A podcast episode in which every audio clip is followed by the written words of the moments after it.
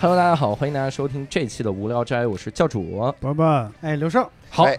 哎，嘉 嘉宾说了一句啊，差一点点，嘉宾，嗯每次我们都要摁着嘉宾。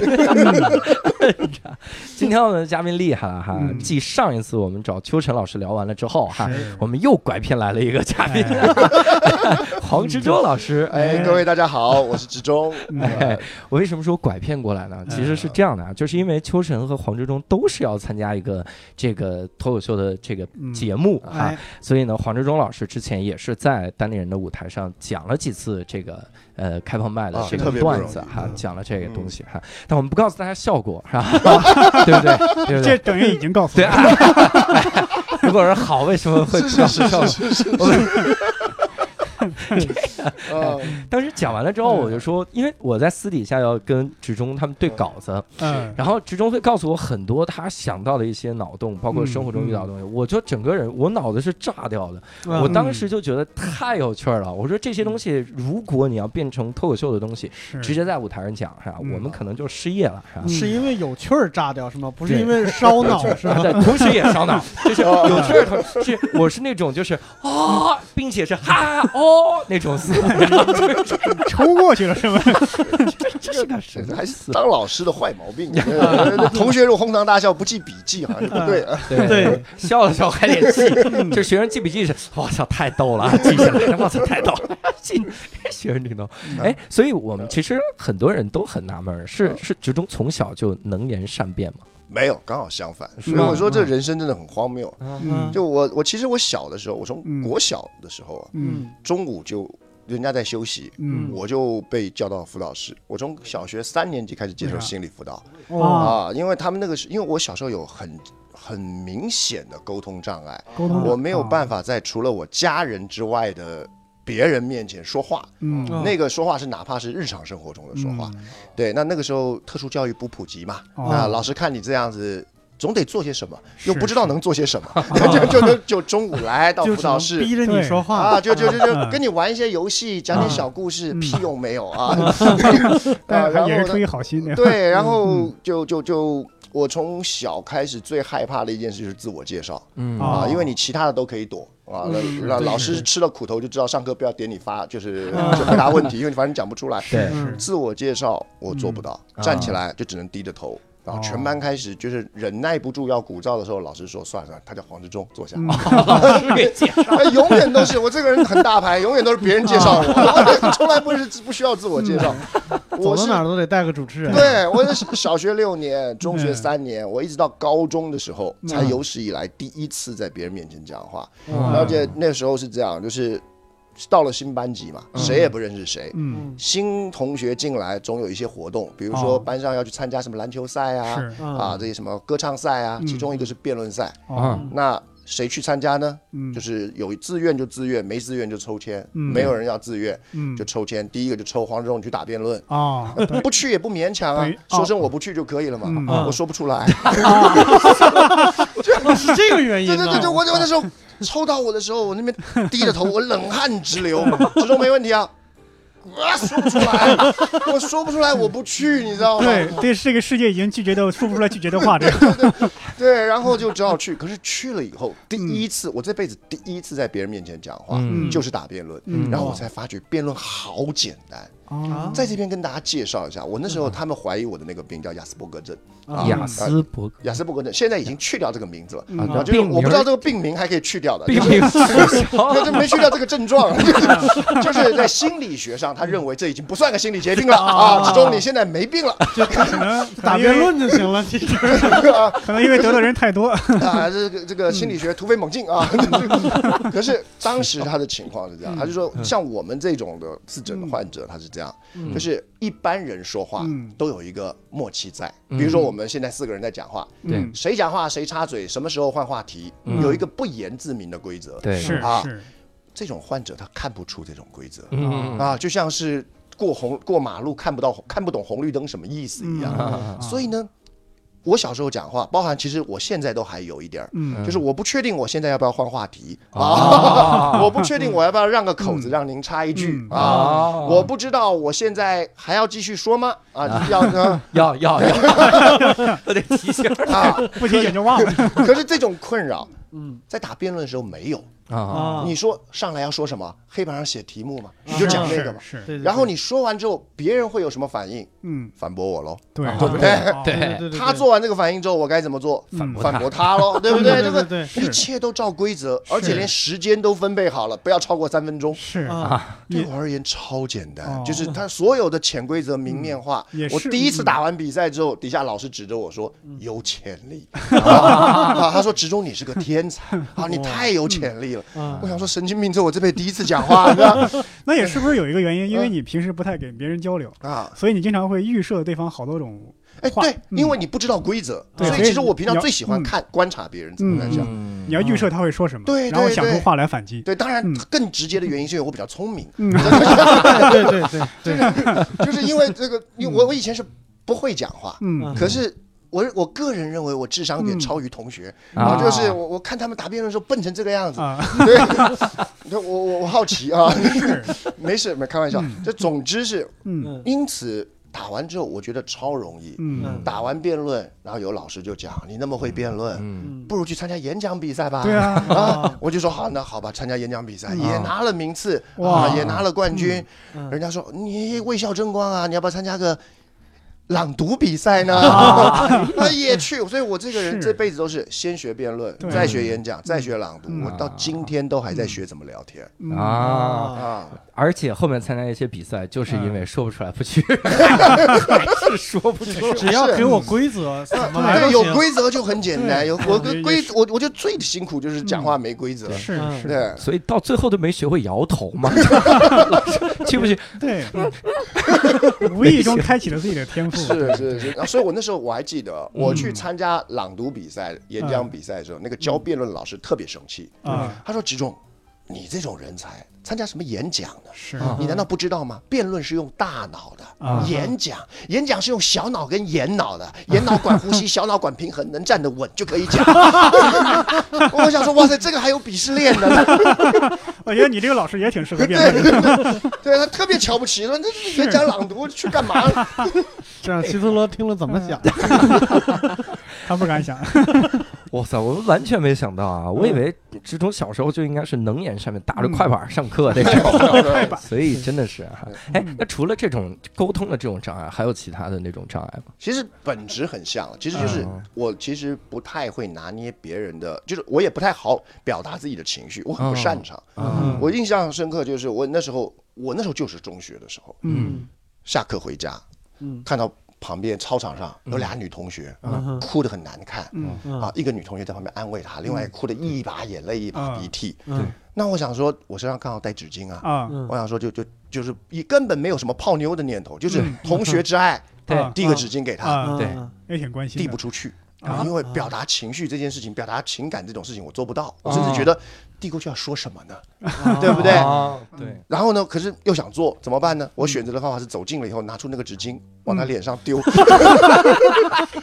然后就看到那包纸巾啪砸头上，掉他手上，然后我就继续往前走 啊！我我不晓得，可能在这个女孩的眼中，她就经历到人生最惨的一天，哭完了还被人砸了一下，雪上加霜，落井下石，这是。对，因为是完全不认识的人砸。完全不认识，我就过去，而且我我自认是轻轻的，可是没想到打出来那个纸巾啪一声，挺 清脆啊，那但是塑胶那个塑胶包呢，啪打脸上掉地上。我有我有一个类似的做法，但没有他这么狠。啊 是我有一个同事，一个女孩儿，她是被我们单位给开除了，嗯。我去顶她的位置。嗯。我当时不太知道这个事儿，然后我看她在那儿哭，哭的涕泪横流。嗯。嗯，我上去很关心的问：“你是感冒了吗 哎，是的是 你可真的行，。我这个时候如果当时那个你那个安慰那个女生说：“嗯你快给我个辩题，我猜你三分钟之内送不出这个这个纸巾，然后这个就解决了。不，他只是说服了那个人能而已，他也不一定真的送。啊，是实在是。不过像我们打辩论，我们其实私底下真的辩论就是台上，嗯私底下其实它改变不了我的个性的本质。嗯对我，我其实很多人就讲啊，你很会打辩论，你嗯台下是不是特别容易跟人吵架，或者是嗯人家怎么说？最常见就是，哎，人家怎么说都说不过你。对嗯没有，嗯我这个人私下跟人从来不吵架，嗯因为打辩论给我一个很重要的观念，就是有裁判在吵。啊对对对对，没裁判吵什么吵？对那你想想看，没裁判吵架是很憋心的一件事。为什么？嗯因为你赢不了人。比如说你现在你说月亮是圆的，嗯。我说是三角，嗯，没裁判，气死你！对精神胜利对法，你说哇这么圆，我说没有，就三角，对。这样叫三角，这样就三角，那拿我没办法，你看懂吗？到微博对吵架上经常有这种对。吵到最后都说自己赢了，对，嗯。那我们没有办法接受这件事，所以我永远都是说吵架的时候有没有裁判。嗯。所以你说我跟我女朋友吵不吵架，看有没有裁判。嗯啊，这 我跟你讲，我跟我女朋友但凡要吵架，只有我觉得只有一种情况，就是未来的丈母娘在旁边。哦我说瞧瞧你女儿那样啊，他就裁判嘛，对不对？你看你女儿讲话多么没道理，哎呀。那这丈母娘还挺仙女呃，像对，丈母娘说：“女儿，你这样讲就不对了，这样才行嘛。那如果没人，我们俩吵什么吵呢？丈母娘帮理不帮亲，对对，就是但凡有裁判，我才有个界手嘛，对不对？是是丈母娘也得有特别特别强的理性思维。是，听完了之后说：“女儿，这是你做的不对。而不是说我女儿可能有错嘛？”而且始终始终说他小时候聪明哈，我听说了一点特别聪明，是小学的时候就不写作业吗？哦，对，嗯，那为啥？啊？我我我是这样子，就是我小学四年级的时候，嗯。四年级的时候，我听人家讲了一件很重要的事。我小时候就听人家讲什么义务教育，义务教育。嗯四年级的时候终于听懂了，所谓义务教育啊，就是不管你成绩多差，都得毕业。啊，小学是无论如何都得毕，真的都得毕业吗？都得毕业，考零分也得毕业，你也得毕业啊！而且呢，一定都有嗯，中学上嗯啊，这个这个不用考的哎。呀，当天就大彻大悟。嗯，我跟你讲，我小学四年级以后没写过作业。再也不写老师，我是讲真的，老师就是规定，比如今天啊，这第一课课文回去习字本写十遍，一遍不写。嗯，老师可不可以怎么样？可以，他可以骂我，他可不可以打我？当时嗯啊，台湾不能体罚啊，他可以。他说：“之之中，你怎么老是不写作业？”他说：“真的很抱歉，你这样子不行，真的很抱歉。”我心里想是，可是我能毕业啊。黄志忠老师从小学会了钻体制内的空子，对，对，原来义务教育说的是毕业是个义务，啊，对对对，他这个义务让我毕业，所以你看，很多时候我就看他们不是有寒假作业书啊，都一本嗯一本嘛。对嗯我后来没写，就是哦整本拿来。我我当然了，我有希望体面一点，嗯。揉一揉再拿去，对不然假装崭新的拿过去，对对，不好看。揉一揉，写了前面的名字嗯。交出去，嗯。然后就没写。然后老师，我我小时候没少挨过骂，啊可是我家里人基本上是这样，就是嗯。他也会说你怎么不写作业。嗯。可是因为我爸也觉得是义务教育，他想一想也就这样嘛，这一家子逻辑都很好，嗯是，所以他就说，就是想一想，对啊，他只要小学不抽烟、嗯不喝酒、不嫖不赌，嗯对不对？哇，这也不是小学的。觉 你这个打辩论的天赋是遗传的，对，那那只要你小学的时候不干这种坏事，嗯你你天天反而有上课，对不对？嗯那你就能毕业了。对，你要努力用功，考高中再说吧，这 这么一想很有道理，很有道理，很有道理，真的。这个 太厉害了。对，因为我前一阵子还看了葛丽的那个微博，嗯是。他上面经常会给我一个不一样的黄老师的感觉。啊，嗯就有一次我记得印象特别深，就是葛丽嗯。说我我在芬达上回答了几个问题，啊。认真回答，而嗯旁边的职中就一直在嗑无花果，啊。刚刚闹完小脾气，现在正舒舒服服躺着看我，是吧？啊。他发现，我当时看完了之后，我说黄老师在生活中难道啊是一个特别特别就这种小可爱风格？不不是像就是 特别幼稚，就是嗯。我是这样，我我我觉得大家应该也是这样，就是你也知道，一个喜剧演员可能私下不一定很爱开玩笑，嗯。因为累了。啊，因为累了。算加班儿呃，我，对，算加班儿，对对对。那厨师下班一定不煮菜嘛，对不对？我我没事还加班。嗯。对。我我平常工作我用大脑，我觉得我回到家我就不想用大脑了啊啊，我特别幼稚，尤其是也是因为以前当老师，可能不知道是不是跟年轻人相处。我记得有一次跟格力嗯在网上逛，就是散步，嗯我一看说，哎呀，时间过好快啊。嗯，有时候都忘记自己大学都已经毕业了。可你说你他妈都四十多了，什么大学都已经毕业了，忘的也太对，你也忘了说，哎呀，有时候还会想起自己是高中生，都忘了自己大学毕业了呢。我都等着你，你四十几岁的人了，讲这笨话，对，就忘记自己在干嘛。对，的确太狠了。，对，而且尤其是因为我嗯我这个人其实。我平时平常没啥朋友，嗯。呃不不是因为交不到朋友，啊其实也是交不到朋友，就就就也不喜欢跟人相处，也不喜欢跟亲戚相处嗯。嗯。啊，所以呢，就是人过得比较封闭，就比较容易幼稚。嗯。好不容易要干点成年的事，你说成年总要应酬往来嘛，对，是。我能躲就躲。嗯。啊。有一次躲不掉的是嗯。被我们家里推出去参加我那个表那个堂哥，就是我大伯儿子的婚礼。嗯为什么推出去？因为我爸也不想去，我爸也不想去，我弟也不想去，大家都不想去，然后就推你去，然后我不能说 no，然后就就去了。还是说不出来 no。他去了又之尴尬，虽然都是亲戚，通通对我而言都不熟。嗯对我那你想嘛，我代表我爸参加嘛，做主桌喽。嗯对不对？大伯就在旁边，然后那我嗯堂哥在上面婚礼，堂哥小时候见过，嗯我连他名字记不住，哦。我只知道堂哥叫涛涛，可是具体他显然不叫涛涛，嗯 这是一个这这这是一个小孩子的时候的昵称。那我你长大了不好意思问，那是你真名是啥？对对，不好意思，对不对？所以我觉得涛应该是他名中的一个字啊，啊不是他的本名。涛哥，那结果没话得找话，嗯。我就旁边一看，跟我大伯讲，哎哎，大伯母今天没来啊？嗯。啊，嗯。大伯脸色非常诡异，嗯，他说大伯母去世十年了。哇我操！我这哎呀哎呦，我这是尴尬到死掉，你知道吗？我而且他十年。讲完我才想起来，对我好像参加过大伯母丧礼。哎呀，还参加过。我对因为那时候年纪小忘记了，嗯不是你说太思念忘记了，对我尴尬到极点。哇，然后呢，回来就跟我爸说，我说我再也不要参加这种活动了。嗯。我爸说没事，下次你弟去。哎，我弟有讲过类似的话，啊。他也问过，问过我堂弟，哎，老婆没来啊啊，啊离婚了，哇，就都不知道，我们根本不知道亲戚发生什么事。对我弟印象中好像有参加过表弟的婚礼，谁晓得你们俩离婚了？没人记不得。冲突啊，不冲突啊，是不是每个人去都要说一句不合时宜的话？这个，我想那个已经是我们认为最体面的话，对，因为还不真不知道聊什么。是，不过还好，就是因为我觉得亲戚嘛，包容童言无忌，童言无忌啊。嗯是是，我觉得下次再参加任何亲戚的这种往来，都要先翻族谱，然后研究 呃，对，小姨妈去世了嘛，淘淘没发到底叫什么人家可能。也在翻族谱，发现你们家这儿打了一个圈儿，不要再。我跟我弟以前过年的时候最为难的也是这个，嗯一那时候当年还要拜年，长大以后能自主了，再也不拜年。为啥？嗯？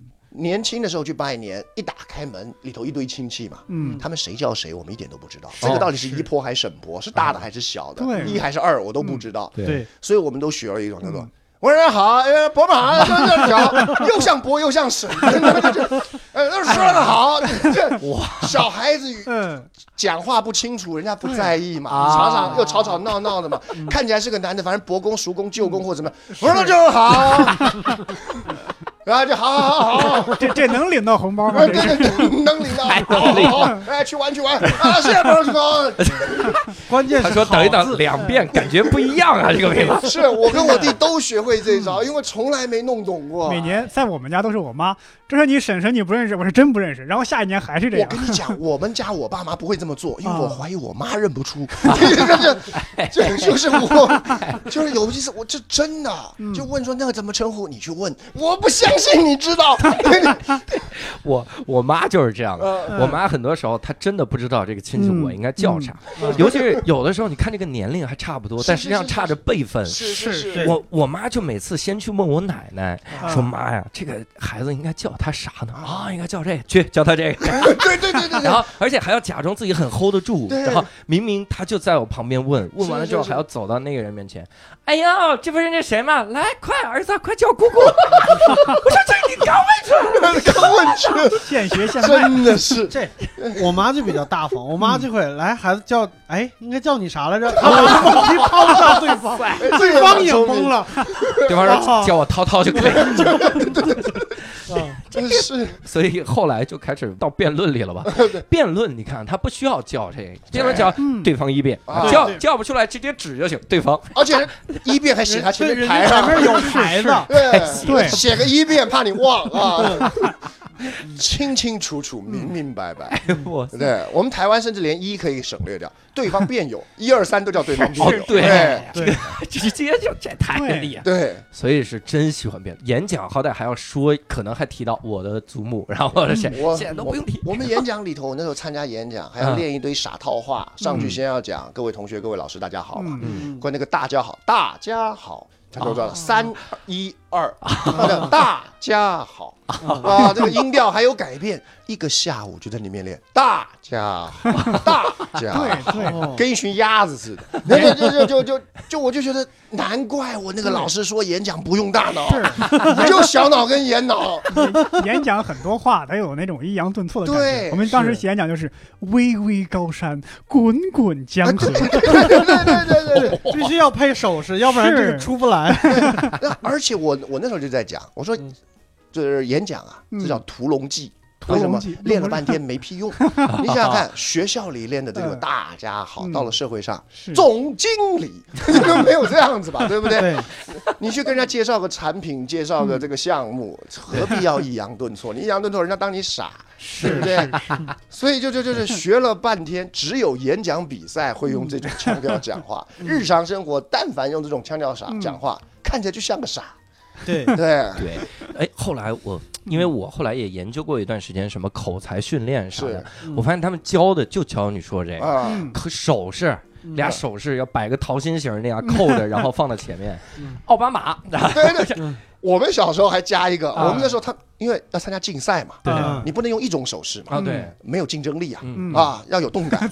旁边的演讲稿旁边打个括弧嗯，比如说我们里头常常有一个就是聊到孙中山先生嗯。啊，当年奔走革命，对不对？啊，小时候在家乡听太古平天国义士，嗯。这时候旁边打个括号，讲到这段的时候，要做右手四指并拢，啊，平放胸前。缓缓移动，做抚摸幼童状，好像你在摸孙中山头似的啊！小时在家乡听太平天国义士，哎我的，你说有多傻，你知道吗？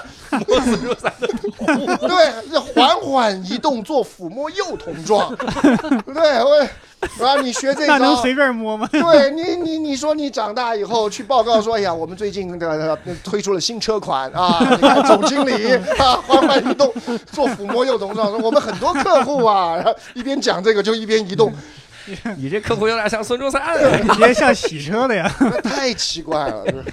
这个太，所以高中的时候就开始辩论，其实高中就开始一直到大学是吗？是那有没有就比如说，那你选大学要看辩论吗？哦，有我跟你讲，我运我其实老实说，我运气真的很好，嗯嗯因为我们家里的人啊，各自都有自己沉迷的东西。嗯嗯我妈沉迷画画，嗯她老师欧好年。哇。哇，就跟张大那个张大千张大千齐名的。哇。啊，北有张大千，南有欧浩年，而且他还是亲笔有欧浩年有题字的这个弟子，就是入门的弟子。嗯。哇。塞。他着迷于画画，我爸呢着迷于种花。啊哎。啊啊，种花啊，就是他，他是工程师，可是他说种花，啊他还讲了一句话，还挺深刻，嗯。叫做“我跟你讲，这世界上啊，我有土地不辜负你。”嗯。我想说，你一个盖房子的，讲这句话，哇塞！你让农民怎么办？那就是然后，那我弟我弟玩那个纸牌游戏，那个啊。游戏王啊、卡牌啊，啊。那他就游戏，然后他那时候打他是亚洲排名第三。哇。啊，日本杂志上有他的那个名号。哇啊，打出了名堂都。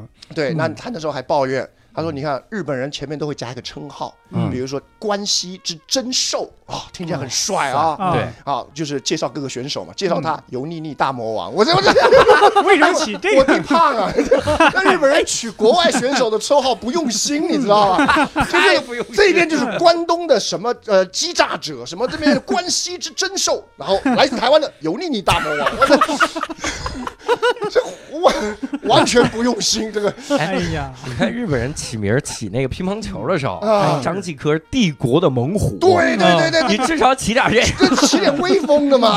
我弟就特别抱怨，我说这你这个就完全不尊重国外选手啊。把那个油腻腻自己屏蔽掉就行了。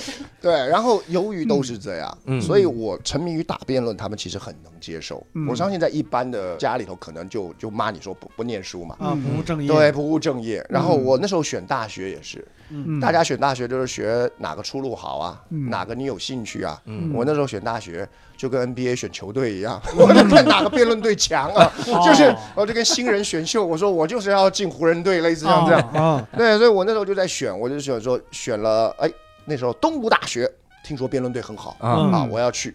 然后我爸在说，好，那那那你选个你喜欢的科系好啊然后就考上，念了以后发觉，这东吴大学的辩论队没想象中这么好。嗯啊，也可能是你太强了。对这个这个这个这个这个觉得，哎，这个换一个换一个换一个嗯，换文化文化大学，就重考喽。重考哦复读啊，退退学退学复中读因为反正我去了一年，还来得及复读啊。哦，哇塞那我我爸妈完全 OK，嗯那但是你那个大学你详细调查过没有？别再又去了跟东湖大学但是。我换了三所大学。哇我我我是世新大学毕业，世新是我的第三所大学。嗯那第三所大学选对了啊，哦当然因为辩论队也好，而且还有专业了。因为后来我才知道，真的是不要一直打辩论，偶尔去看一下大学简介。其实世新大学一直有口语传播系，我不知道。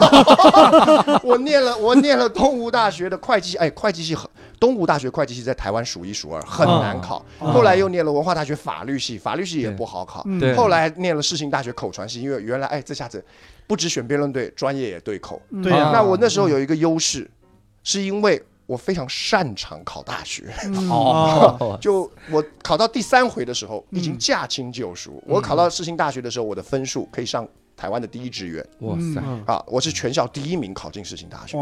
对，那人家说你你你你这个分数，你干嘛来世新啊？嗯。我说我就是要来这边打辩论，哦。所以来的时候好处是什么？挣了奖学金啊！哦我是院里第一名有奖学金，嗯系上第一名有奖学金，全校第一名还有个奖学金，运气不错。我爸说很好，刚好抵掉你补习费。太会算了，对，我想说，哎呀，这不错，孩子考到第三次，你看钱都赚回来了 啊！要不要挑战第四次啊？那就不用了。那不用了啊可！以盈利了，对对对对。创业了。对，我所以所以所以我们家就看得比较开。那我妈是比较谨慎一点的。我妈的意思是说，这个辩论不能当饭吃啊。他也不知道多少年后会有个奇葩说，他想说，嗯，还是得为大儿子想一想。他偷偷买了一个终身保险。哦。啊，就是你活到几岁领几岁的。啊，就是活到老领到老的那种保险。嗯他偷偷帮我买，挂我的名字。他的意思就是，就算我大儿子日后要要饭了，啊，好歹有那么一点钱，饿不死。啊。对你的期望这么低吗？对对对，就是我们我，然后我爸有讲一句话，我爸跟我讲说，人生在世啊，没有别的目标，嗯，只有一个目标，不要拖累别人。这不就是他们吗？就是意思就是对。换成不要拖累我呃们，对对对，他说：“哎呀，什么成大业立大功，那不重要。他，我跟你讲，我高中时候就灌输我的概念，人生最重要的不要拖累别人。我想说，一个爸爸跟我讲这种话，你看多明白啊！我觉得对，不要妨碍我种花。对对对对对，哎，还没真没错。我爸后来他嗯退休的时候，把他所有的退休金嗯全部拿去买地种花。哇他他他现在在云南专门种花。是吗？对然后呢，他云南花市，云南那边种花，雇了五十几个人，在这边专门种花。你说这是事业没有他兴趣？啊然后他说，那我说，那你日后怎么过？人生在世，不要拖累别人。对，这个人生观挺豁的。土地永远不会辜负你。我现在怀疑在那边种花已可能已经上市了。不要，我不拖累你们，不要来找我你们。也不要来拖累我。我对对对对，太呀，强了，这，所以后来就一直在打辩论，对吧？一直打。其实你看嗯中间那段时间的发生的事儿，其实我们就知道了嘛，啊，嗯就是华语辩论界非常厉害的人，然后奇嗯葩说，然后怎么怎么样。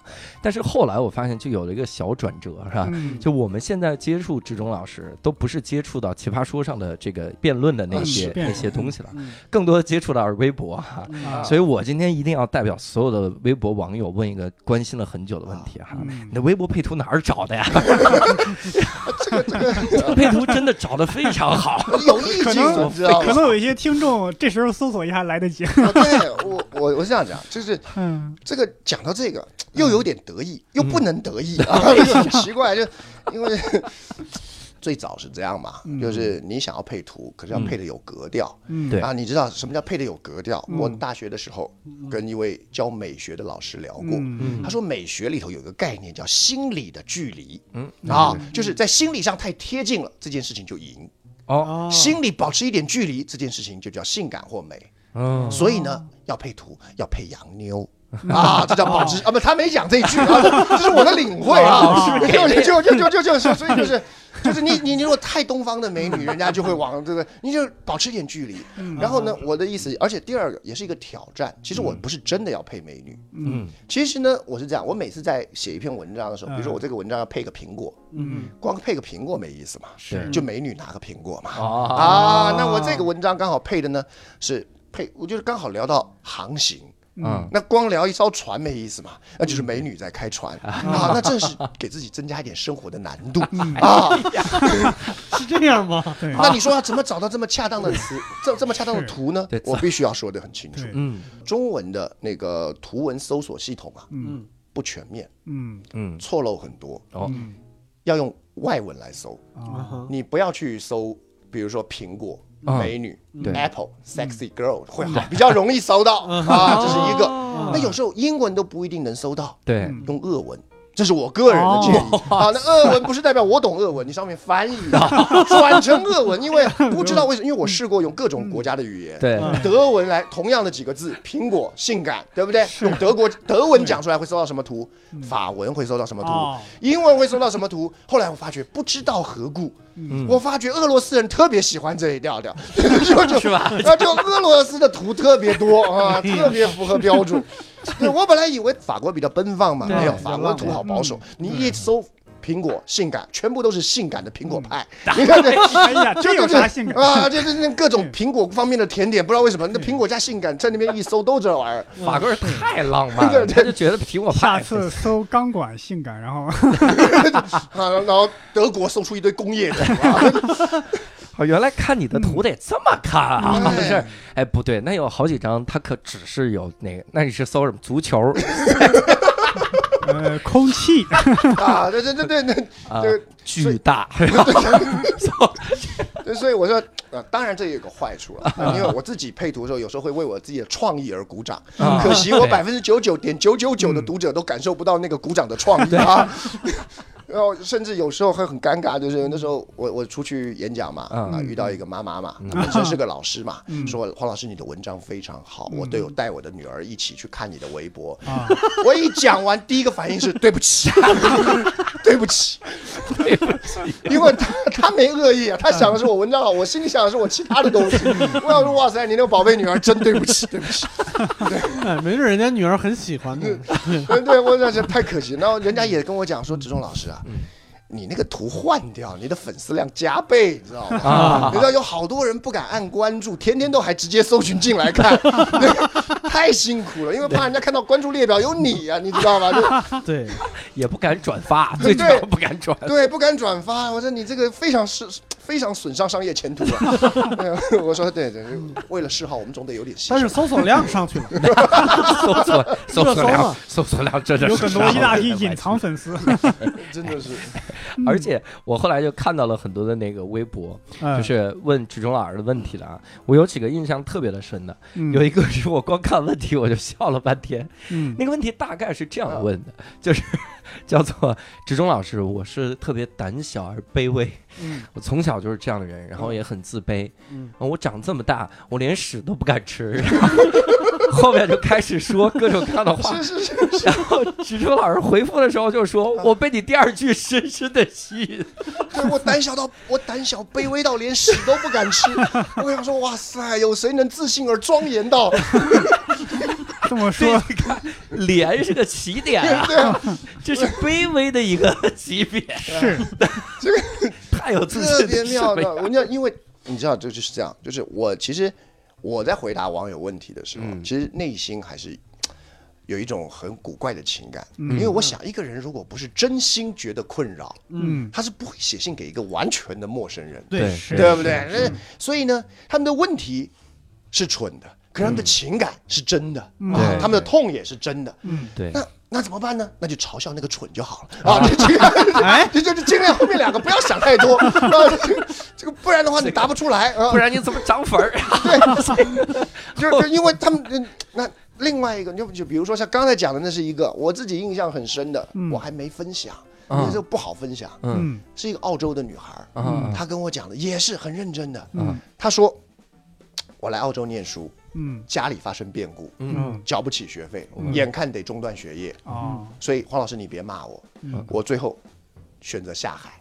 在这边的一些酒吧哦。或者是那些地方哦。啊，下来就是陪酒。对啊对对，对当当公关小姐对。来赚我的学费嗯。啊。嗯。然后我在那边呢遇到了一个富二代帅哥，嗯。很喜欢我，嗯。帮我解决了学费问题。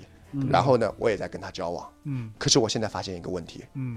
就是他每次出去跟其他朋友介绍我的时候，语气总是有一点点轻忽跟随便。嗯我想是不是因为我以前做的这些事情让他瞧不起我？请问我要怎么跟他沟通？我该怎么办？嗯我一看你该怎么办？你应该他妈去念书啊！你不是一开始是为了筹学费才来的吗？好不容易情感问题了呢？你莫忘初衷啊！你，还黄老师不要骂我。对，这你别，你有没有想清楚你一开始为什么要来做那个？好不容易把学费交了，对，然后我他这个转折让我误会了，我我以为是富二代解决了我的学费，可是我发现我还是喜欢下海。哎呀，这就更吓人。这就更奇怪。对所以我想说，我本来以为你在问我什么呢？结果你在问我你跟他的感情问题。我说我为什么要解决你跟你恩客的感情问题？我我听过一个特别类似的这种逻辑，但是那个人家就是完全为了写段子了，没想到还有真实的事儿。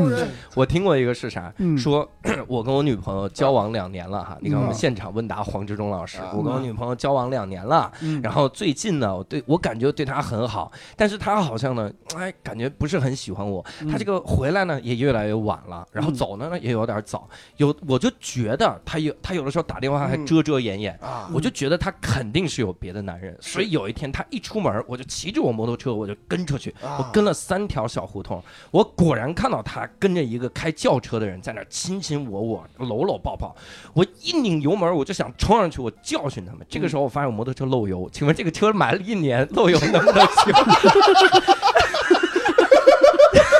然后底网友都疯了。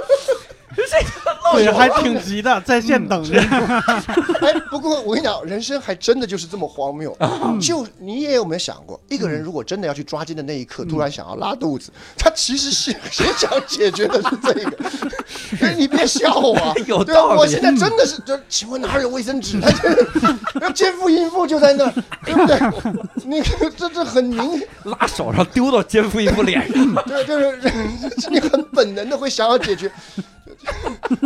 解决更紧急的问题。这个思路真是太厉害了。对，你有想过，对武松去抓那个嫂子偷偷情的时候，万一他那晚肚子不舒服，对不对？你想一边在憋着，一边说你这个，哎，西部牛仔决战的时候，关键要想大便，我操！对，两个人背对背往外走，走的时候一个人想大便，这个时候很尴尬。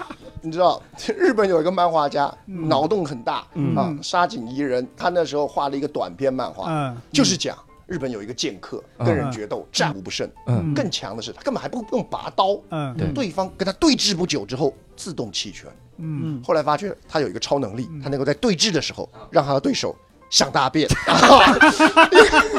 这个太屌了，因为你要想啊，这这就宫本武藏对上小次郎的时候，对不对？小次郎除了认输，他想大便，什么样可以满足他呢？真的，我这个太高傲的剑客，对，宁可死了也不想大便搭在裤子上。我有一个跟这稍微有点类似的经历，呃，就是有一次在小便的时候对着小便池正在方便，啊因为我当时穿着 T 恤衫，脖子这儿印着一首诗，呃，有个朋友。对木旦的诗，有个朋友就站在我身后，在那一句一句在那念，呃，念完还算了问我，哎，这首诗写的什么意思呀？有啥问题不能出去再问吗？有一次马威有一次经历，嗯。嗯。他因为上厕所嗯啊，他急就是先跑进去，胖关起来，嗯。然后旁边一看，哇，薇薇姐冲来上厕所，嗯，纷纷在门外聚集，然 后然后一来信来，哎，薇薇姐在里面上厕所，薇薇姐在里面上厕所，声音都以为是悄悄话，里面马薇听得非常清楚，外头围了十来个人，围着那个跟动物园的围栏一样，啊，薇薇姐在里头上，他说怎么出得去？赶快传讯给人说，可不可以帮我救出来？我们有一个演出场地，嗯。啊，那个演出场地呢，它是男女共用一个厕所，啊。而且只有两个隔间，嗯。所以那 我们要是想上厕所呢，尤其在演出之前，嗯，外边排队或者洗手的人一看，哎呦，六老师，六老师，六老师，嗯六老师，嗯。然后所有人都在听着，男女一起听着我上厕所，嗯。我怎么能上得出来啊？我连分叉他们都能听得到。哎呀，这这没那么精准啊，嗯。我有一个最尴尬的那种感觉是啥？就是对方知道你要去出去了，是。嗯。然后然后你在上厕所的时候呢，他其实也去上厕所了。啊。这个时候你在里面出了一点声音，啊。他猜是你，啊！所以这个场景最尴尬。我有一次就上，我先是出去了，然后他们应该知道我上厕所，我在厕所里面待着，然后出了点声儿，嗯。然后旁边外面一个尿尿的说：“嗯教主，我操！”我 说 我说这是用屁声儿把我听出来的，是这么着？我 我这边帮你加一个，你那个是转头说教主，对，还有转建标有见过转身喊剑标的，那就尿是哇塞，那个可精彩。那太狠了。哎，这种就是生活中你看给了一些启发哈。嗯而那这种灵感的来源还会有啥呢？其实我也相信，其实每个人生活中啊，都会有遇到一些很荒谬的事，嗯。只是很多时候你当场笑，因为你没有把它记下来嘛，你也不想说什么时候发表嘛，你当场笑完就过。是，那比如说我我那时候我跟葛丽嗯。啊来北京住的时候，嗯。过年嗯。啊说人家送我们橘子吃太多了吃不完，啊啊嗯。啊，要送一些给朋友，他就说那就送平常帮他就是做美容的一个阿姨嗯。啊，那就出门我就跟着他拎着那个橘子，嗯。男生出门又没有要干嘛，我全身是很邋遢的，我就随便蓬头垢面我就出去了，反正就送个橘子，就在家附近。他打扮的很好，打扮的跟个天鹅似的。嗯。啊。然后去了那边，哎呀，递上橘子，阿姨啊说杨小姐谢谢多礼了，没有没有，平常受你照顾。啊，客气完了以后一路送到电梯，嗯。进了电梯，我女朋友还。把那个披在肩上的那个大衣啊，这样啊。稍稍打开一下，嗯。按那个按那个电钮嘛，哇，还有一个这样的姿势。对。啊，慢镜头一样，对，然后那个阿姨就说：“哎呀，杨小姐，你看起来好像明星啊！” 我那时候心里想：“妈的，我才明星呢！你当我真的拎橘子的？阿姨，你睁眼没有见过我一眼。一直是觉得说这个杨小姐太像明星了，雇一个人拎橘呃子，对，你当我专业拎橘子。的？对，哎，雇了一个明星拎橘子，嗯那是更明星了。这真的是，所以呢，这时候我当时就觉得非常，就是人生就是很妙，呃场景啊、角色错乱一下，就 对，我发现其中有一个东西，我猜啊，可能是受到生活中的启发，嗯，就是他在微博上回答问题的时候呢，只能特别喜欢换位思考。嗯啊，这个换位思考这件事情啊，就是我其实有一点点感触。我曾经，我我有的时候跟人家说话的时候啊哈，说一些，然后说完了之后，我一换位觉得不一样。但我怎么换位的呢？我得经过一次换位的这种启迪，就对方我完全不明白的一个领域，啊，然后我这时候站在那边了对。对对对对，哇靠！原来可以这样想啊！是。你是有这样的有有，很多时候真的是隔行如隔山。我之前我回台湾跟一个老朋友见面，嗯。他说：“哎呀，他最近很多的学弟妹啊，在做一个打工，打什么工？嗯。叫电梯测试员。嗯。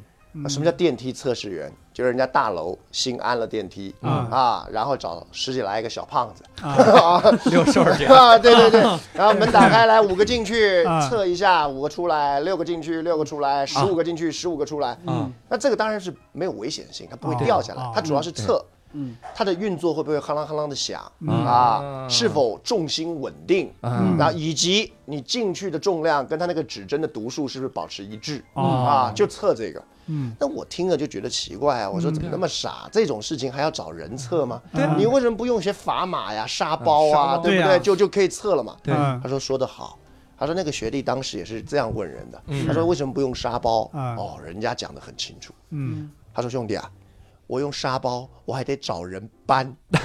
是是，哎呀，哎呀，而且你你所谓的人呢，就是长了腿的沙包啊。对，你想想看，十五个十五个人重的沙包，你要搬，起码搬个十几二十分钟吧。对是是，对不对？可你十五个人进去出来一分钟不到的事儿，对不对？更重要的是，嗯我沙包我得租，租了我得还。你是们十五个人一下班自个儿搭公交就回去，对就是那个哪有这么好的沙包呢？自己搭公交来，自己搭公交走，对不对？我还不用雇卡车，嗯所以这是特别好的。我就觉得哇塞，好多事情你以为是如何，对不对对对对，而且沙包不会蹦，这隔行如隔山的。哎，那那你看啊，隔行如隔山，这个一换位，我就能明白你之前回答了几个问题了。嗯。有一个问题特别经典，嗯。那个是一个男的求助，嗯。他说呢，我老婆啊嗯，她特别的单纯质朴，嗯她在这个事业单位里面待着啊，就老感觉这个这个同事啊啊，不好相处。是。嗯哎，有的同事呢，他们就就是给老板献殷勤，啊还有的同事他跟那个男的啊，他可能这个关系就不正常啊。然后他说了半天，他说都是这样的人，你说我老婆要不要跟人相处？然后 直州就回答说啊，先是揣测人家拍马屁，又暗指人家私生活不端，啊、你的老婆才是那这个最难相处。最难相处的人。也许那帮同事现在就在纠结，怎么相处？就真的是这样，你一个任何一个团体头一定有个讨厌鬼，如果没有人，那通常就是你自个儿嘛。对吧对。对，我这么一换位，我自从看了那条微博，我现在换位思考，换我好几个困惑我都没了。你你们有没有那种困惑，就是买了很多的书不看，嗯然后就堆在那边很很难受？是是我自从看了这条微博之后，我就再也不难受了。嗯我为啥？因为我是这样想的，这个得从一个我我说明星说起啊。嗯我我最早的时候，我曾经有一天早上看到一个热搜嗯，A 明星和 B 明星结婚结婚三年之后嗯出轨了 C 明星，而 D 明星是他们之间的什么什么人？啊牛逼的时候，A B C D 完全不知道。我说这是明星，我操！如果我年轻的时候，我三十岁以前，我可能会觉得，哇操，我我实在是太土了，是吧？但是我想开了，嗯我现在就觉得，操，这是明星不够努力啊！真的，他唯一的义务就是让我认识他，他都没有让我认识他，四个都没有认识，一个案子里四个人都没有人。希望他们努力一点，所以你看，《火箭少女》里我认识五个人，剩下六个，你们要努力了，是吧？你们得加加油了，嗯所以我觉得书是吧？我看不完很正常。啊你为什么？我有的时候书架上那些名，比如有一些书我一下就看了，对叫《鱼为什么会放屁》。是哎，我我看到这本我就会看，是的是的其他的书我不看，那是他们的原因啊。没错，你封面为什么不能再吸引人一点？嗯，对我以前也听过一个换位思考的例子，嗯就看书，就《怪诞心理学》第一篇就是，他也是一个问答的嗯。形式嘛，就这个人说说我每年都会交一些新朋友，但是我有一个习惯，就是我每年圣诞节都要给大家寄圣诞贺卡。但是随着朋友越来越多呢，这个工作已经让我越来越觉得有点力不从心了。嗯。但是我又不敢不寄，啊。因为我怕以前收到贺卡的那些人觉得，哎，怎么今年突然没寄？没记了，嗯。啊对，那就是是不是他们就会想的多了，就啊看觉得我怎么样了？对，然后这个心理学家回他的就是，你有没有想过，你今年给所有人都不寄了，对其他人来说有可能是件好事情，啊。为啥嗯因为你寄出去以后，人家要回你。啊？这蛮好的，对你如果寄出去了，人说我靠，他又寄过来了，我还得回他一是声。是是啊，对，所以这也是一个换位思考的好好例子。嗯。后来就没朋友了。我以前我我大学的时候，我有一个老教授啊，嗯。算是我恩师，嗯。他他他爸爸也是很有名的教授，嗯。桃李满天下。嗯。他说他爸爸当年啊，那些学生后来都一直记得师恩，每年教师节都会那个来他们家聚一聚，嗯。不能来就写卡片。嗯。每年甚至他爸过世之后，还是每年教师节都会收到卡片。嗯。哦。可是后来他发现收的卡片越来越少啊，他自己也是有点感伤，说哎呀人情淡薄嗯。啊嗯，毕竟人走茶凉，对。嗯然后越来越少嗯。有一天他在洗脸的时候一抬头啊，他搞懂了，嗯。不是啊，是我爸那些同学都死了呀，因为他一抬头看自己满头白发，才意识到。嗯。啊，不是啊，是他们都死了，是难怪这去年就没收到，我把的学生死光了。哇这个想法好。对，所以他顿时就放下了重担。对啊，不是，我我听过一个一个安慰女孩的是这样嗯说：为什么那个女孩我发给给微信给那个男生，他不回复呢？嗯他是不爱我了吗？然后对方说：你千万不要这样想，他有可能是死了呀，他可能现在就被车，撞死了，是的，是的，对是的，对对对对，这更狠了。真的是。人换个角度想，而且还有，我不知道各位有没有关注过一个公众账号，这也不叫公众号，微博哈嗯，国外其实也有这样的是 Twitter，嗯。叫狱中奇思，啊，有有他就会在洗澡的时候想很多新奇的这个想法。嗯。我我收集了几个，我觉得还挺有意思的。嗯，他其中有一个想法是这样说：他说，如果啊，你你有一天真的杀了人，嗯然后你想逃离凶案现场，你应该怎么逃离？嗯你就狂奔，但是你手里拿一个灭火器，没有任何一个人会拦你，没有人会拦拿着灭火器狂奔的人。不会有一个人说抓住他，不要抓他，帮他。这 大家给他让道，这个我跟你讲，我再补一个，我们以前小时候看那个警匪片，嗯。对不对？警察抓小偷的时候会一直喊“不要好，警察，警察，警察嗯”，然后当然就会有人吐槽嘛。嗯你你喊警察，他也不会停嘛。是对，他不是喊给对方听的，嗯是因为你不喊警察，警察前面人不知道拦哪一个，对这个有些道理。你到底是追人还是被追的呢？有道理呀、他得喊警察，警察，然后前面那个在跑，前面那个是贼哎。还有一个，他他分析了很多，就是我我觉得那种账号都会让我觉得有另一个世界。嗯他说，你有没有发现说唱的 battle 啊？嗯，因为说唱的时候是要押韵的嘛，嗯其实就是在拼命的给对方朗诵自己给对方写的诗，就是你的头发，你的怎么样，在在讲这种诗。我见过一个最黑暗的，这也不叫最黑暗吧，这个，但我觉得，哎呀，特别符合志忠老师的配图那种。他这个说，他说，你看啊，人类有一个遗憾，就是不能通过挠自己让自己笑，嗯。因为挠自己是笑不了的嘛，是是对吧？是？是但是这个遗憾在你做一些事情的时候，他会相当幸运。我对，你看那个大作家斯蒂芬金讲过，嗯。他说写作嗯。就像是在做那件事，他同样需要灵活的双手以及宽阔的想象力。啊。写那个他 写那个科幻小说啊，灵活的双手跟开拓的想象力。哎，不过这也是我们在起平常在讲，人家说你为什么那么爱打辩论？嗯。嗯。我说是这样子的，辩论啊是少数自己能让自己就是思考嗯。辩论嗯。啊，切不同的角度想问题，是。是少数你自己可以让自己嗨的。你想想看，你如果要让自己嗨，打篮球得要有颗球吧？对嗯啊，玩吉他总要有人听，或者是至少要有一个吉他吧？对嗯对不对？你就算你任何东西都要有道具，是就只有坐在这边想，我可以愣在这边想想想想，嘿嘿嘿嘿就笑起来啊，因为有趣，那是属于，所以我跟你讲，这种啊。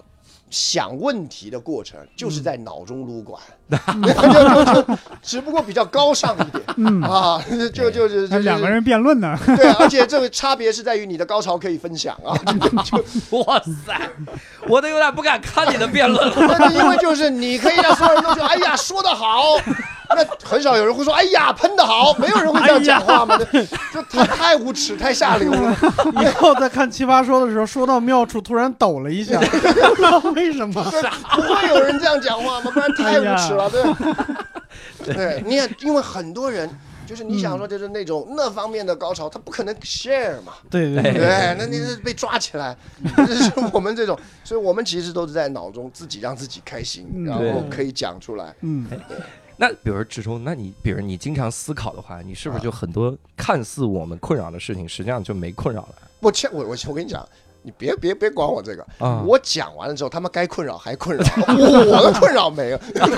是让自己没困扰就是你想想看，人家我也相信嘛。嗯人家问说，你看我认识了一个白先生，交往三年，家里安排了一个妻那个相亲对象，王董嗯王董啊，有嗯年轻有为又有钱啊嗯，认识两个月，嗯该选哪一个嗯？这是他的困扰。嗯啊我不管给他回答什么，他的困扰不会消失。是是这世界上有那么多人，连选都没得选，对不对？对老实说，我认为无论如何，你都那个困扰都不足以成为什么了不起的事，，而且他这个反而是一种很幸福的事儿那是。很幸福的嘛。是的，就是人的困扰会问你我该怎么做，就代表你有事做，哦，嗯对，有路可以选。是，那就是，幸福，对，嗯有走 A 还走 B，对不对？嗯要往左走，往右走。嗯你看事业跟家庭该选哪一个？嗯那代表一你有事业，二你有家庭，嗯而且两个都还可以，只要选了就能有。是那么幸福的人，对不对？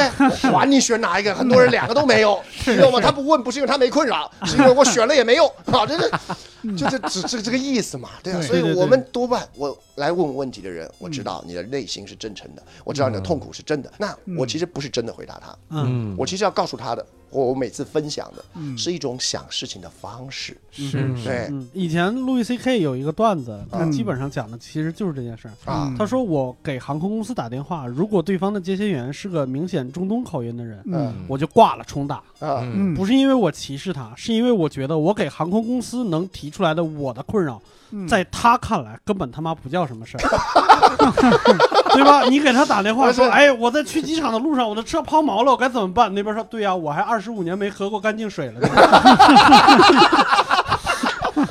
有道理，对他根根本不会帮你解正经解决问题的，这个太对了。我是不是没喝过干净水？那有没有人会问你一些啊，就是的确他会有困扰？你比如说我我选这个还是选那个，的确看似是表面没困扰。呃，比如说有没有人问你说我自卑，我这应该咋整？有有有，很多人。我那时候在学校里，有人就讲，嗯嗯，老师，我觉得我在团队当中很不受欢迎，嗯嗯或者是他们都比较都是城里的同同学嗯啊，我乡下来的，我很自卑。嗯我说这个不是自卑，嗯你这个叫自恋。啊？啊为啥？什么叫自恋？嗯，比如说同学，我问你，你不会打篮球，你自不自卑？嗯，不自卑。嗯，你为什么不自卑？我又没有要打篮球。对，嗯对，你不觉得自己应该是一个篮球好的人嘛？所以你就不自卑嘛。嗯对对可是你觉得你应该是一个受欢迎的人嘛？因此你就觉得，哎呦，我居然没有受欢迎，我很自卑嘛。啊，对不对？你说你功课很差，你很自卑，因为你觉得你应该是个功课好的人嘛，对对不对？那与此同时，你不会做饭，你会不会自卑呢？你不会自卑嘛？你不会开挖土机，你自不自卑呢？你不会自卑嘛？对不对？为什么？因为你不觉得你应该会嘛，嗯，对对不对？所以人只会为那些觉得自己该会而没会的事情自卑。啊你看你多自恋嘛，嗯是，对不对？你为什么觉得自己应该要受欢迎呢？你本来就不受欢迎啊，对不对？你你也不会挖，你你受欢迎的程度跟你挖土机的技能是一样的呀。可是你看看，你这样想，你就不自卑了吧？对不对？就是因为啥都不会，所以不受欢迎。对啊，那那像我，像我，我人家笑我胖，我不自卑，嗯我不觉得我该帅，嗯对不对？人家笑我运动神经不好，我也不自卑。嗯那我要自卑的就是我自恋的地方嗯啊，这就是要革除自己的自恋嗯啊，啊。这个有道啊，理。一个人革除了所有自恋，出门抬头挺胸啊。这个厉害了。对啊，说你你嚣张什么？你我什么都不会，得意啊！哇塞，听着有点像自暴自弃了。就是就是你知道吧？不觉得自己需要那么好，就不自卑。对对对，不用给自己制定目标。对对对，就不用制定目标，那你的目标就是做个不自卑的人。那可是不自卑，穷不穷啊？还是穷，这个不影响啊。我从来没有因为我长得不像彭于晏而自卑，对，因为我知道长得像，因为这个叫自我认知障碍，这个不是自卑。是脑子里边有个不切实际的幻想。因为像吴彦祖就 OK 了。那不行，我得再多问几个，这个啊我就觉得很困扰啊。啊我我之前谈过几次恋爱，啊谈恋爱的时候，有的时候人家会觉得我不上进，你说啊这这怎么办啊！是的，很多人被显示不上进，啊？尤其是啊有有的时候这不是我的困扰，有可能多半都是我跟你讲，这多半都是女孩儿会扰啊，就说职中老师啊，我男友很不上进啊，嗯该怎么办呢？嗯他这个整天打电玩啊，都都不好好积极一点呢。嗯嗯不是，这个就是说了，第一个，首先要提厘清一个概念，嗯哪有人完全不上进的？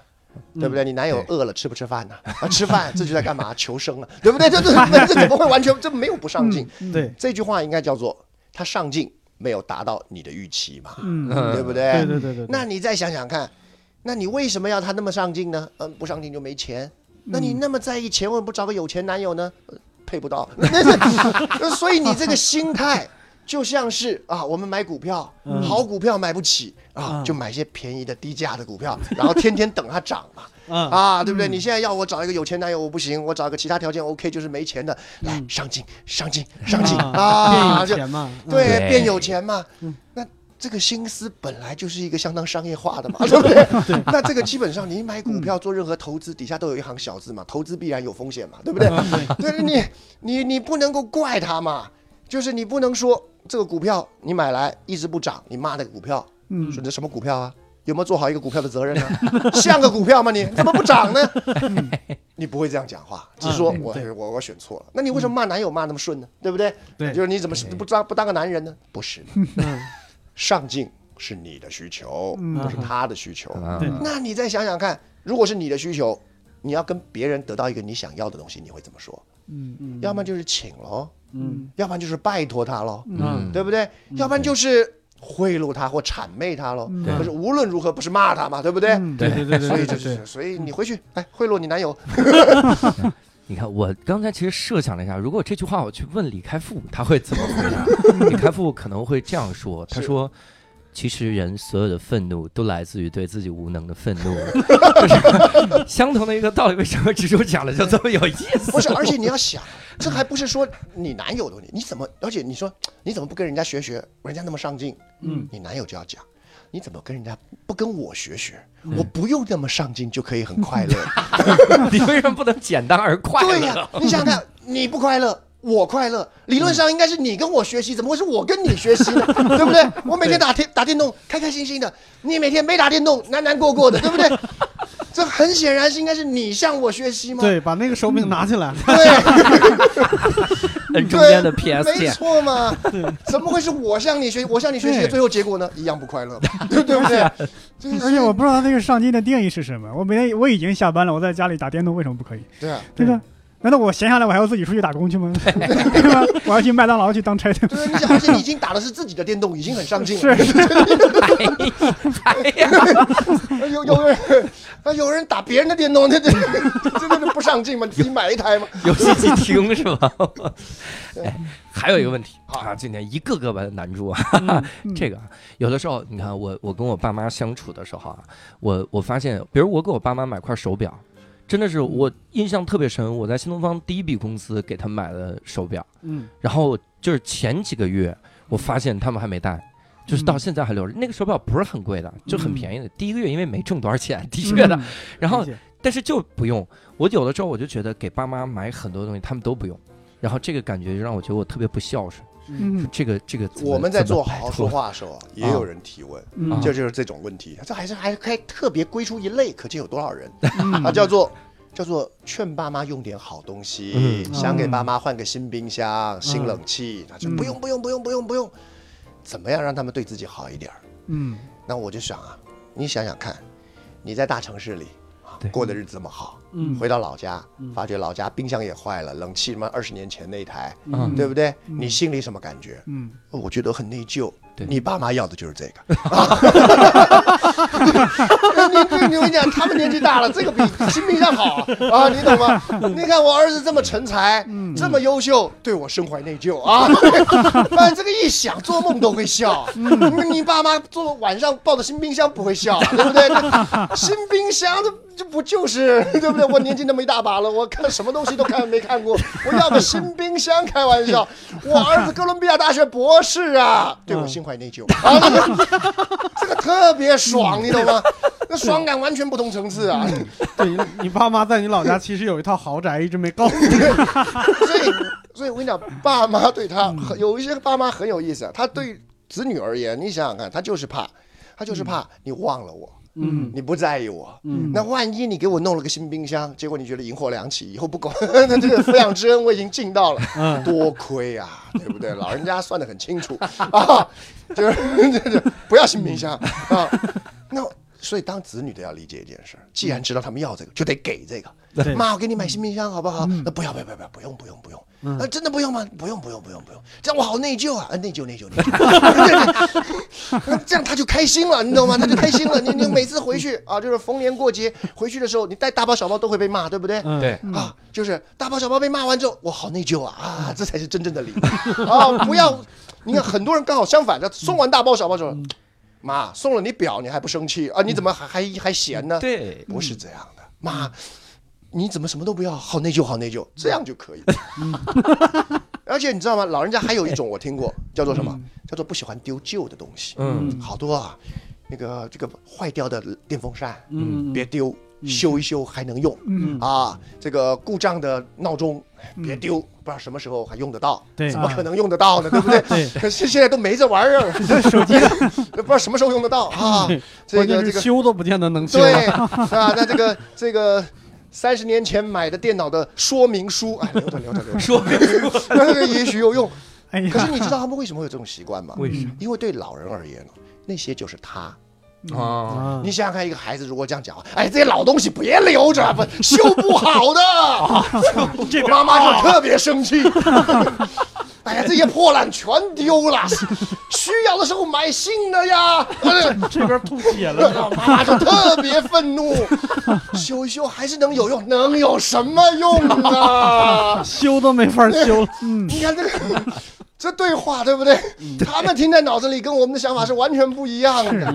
好像你在骂我。对，那一切都是他的代表，但都是是都是他的托生跟寄托嘛。嗯对，哎感觉医生在说我们已经尽力了。对，对你想想看，哎呀，这个蜡烛别丢啊，哪天停电了，搞不好有用。哎呀，停电的时候我手机能亮，有道理。所以不啊，你他要收，你就说，哎呀，对，妈，好好收好。真能用啊！很多时候就是多亏了三十年前的电脑说明书啊，不然现在一时没厕纸了，不知道怎么办。对，你你得这样了。他说：“哎呀，对对对，总有一个时机是有用的。对，对，哎，不过这个真的是我。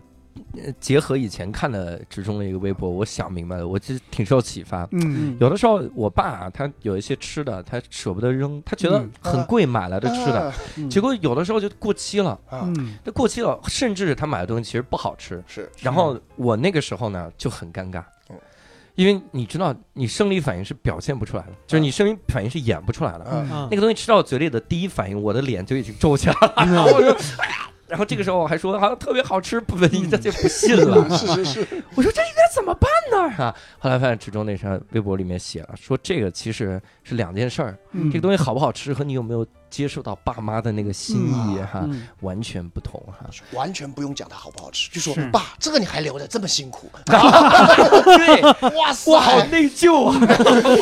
哦，他内疚，他内疚。对他内疚，他内疚啊，就是千金难买子女的内疚。而且我跟你讲，很多爸妈还会反着讲，嗯说：“哎呀，这别内疚，别内疚啊，啊爸妈这样过惯了。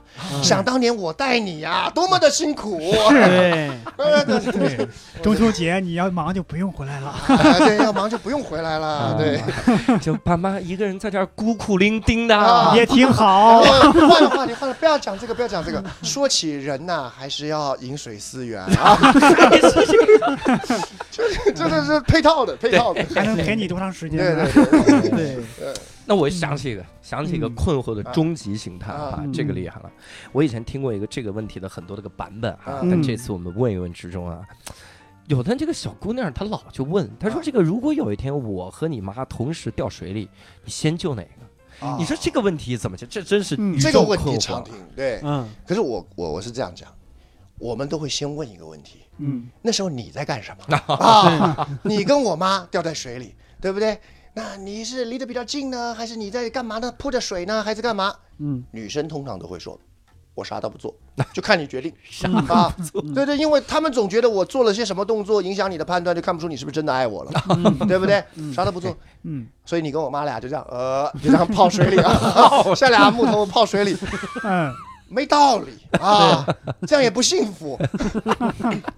女生不要问这个问题，女生问这种问题，自个儿泡水里跟个傻逼一样，而且这是把自己啊所有的喜怒哀乐都交给岸上的那个人决定。嗯，你救我我就开心，你不救我我就难过，对不对？我的喜怒哀乐你一句话决定，哪有人过这么蠢呢、嗯。你应该要想的不是你会救谁，嗯，而是要问我掉到水里的时候，我要说些什么才能让你来救我，对不对？对。你想想看，你掉到水里的时候，我也是有权利的，我嘴巴还在动呢，嗯。我只要说一声“亲爱的”，别顾虑我啦，先救妈吧，嗯你就去先救妈。嗯，我如果说一声“亲爱的，我再也撑不住了，求求你救救我，不想孩子没有妈”，嗯，你就来救我。对，而且还听着说什么你怀孕了，对对对对，你看你谁，说是谁的孩子？对不对？你看这个时候，对不对？这个时候就代表你是有权利的。嗯，那如果旁边，那你说妈在干嘛呢？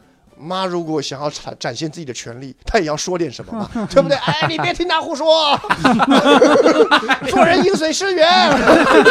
俩人先打一个啊，辩论。我冰箱都还没换呢。对对对，对你你，那这个时候才是我们每个人展现自己能动性的一部分对嘛，嗯，对不对？所以不要去问啊，叫做你要救谁，要问我说什么，你来救我。嗯。那做做儿子的，如果他们俩都说的很好的时候，你怎么办呢？嗯，嗯，好方法是，你救你老婆，然后对妈说：“ 妈，我真的很内疚 啊。妈在那儿心怀你，妈说啊好，啊，内疚，啊，这样就好，这样就好。哎呀哎呀，没事没事啊，知道你内疚我就好了。啊知道就好了啊，明天突然再来啊。突然会游泳了，不知道为什么。跟跟水里其他泡着的爸妈说，你看我儿子哥伦比亚博士内疚，直接从水里升上来了。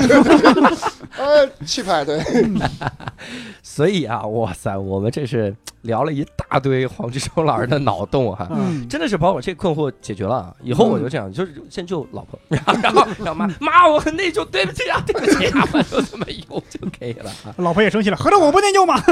那无所谓，老婆不要内疚。对，老婆我一定会努力的工作，哦，好上进。你爸，你内疚，爸妈就说：“哎，内疚没关系，没事 没事，我知道你的心意。”你对老婆内疚，内疚有用吗？对不对？老婆要的是包嘛。老婆要等她老了，她才会要内疚，对不对？对那是哥伦比亚大学博士买了一个包，哎，你看，哎，嗯，这这老婆跟闺蜜难道是炫耀说哥伦比亚大大学那个博士对我内疚？她叫的是谄媚。那闺那闺蜜就觉得你那啥老公，我现在感觉哥伦比亚大学也没有什么用，换成换成别的也可以。就是为了内疚而哎，产生。对啊，对，哎，好，哎呀，那我们这一次啊聊的真是非常的尽兴哈。嗯你看上次秋晨来的时候聊他的癌症，我不敢说聊的很尽兴，生怕被打。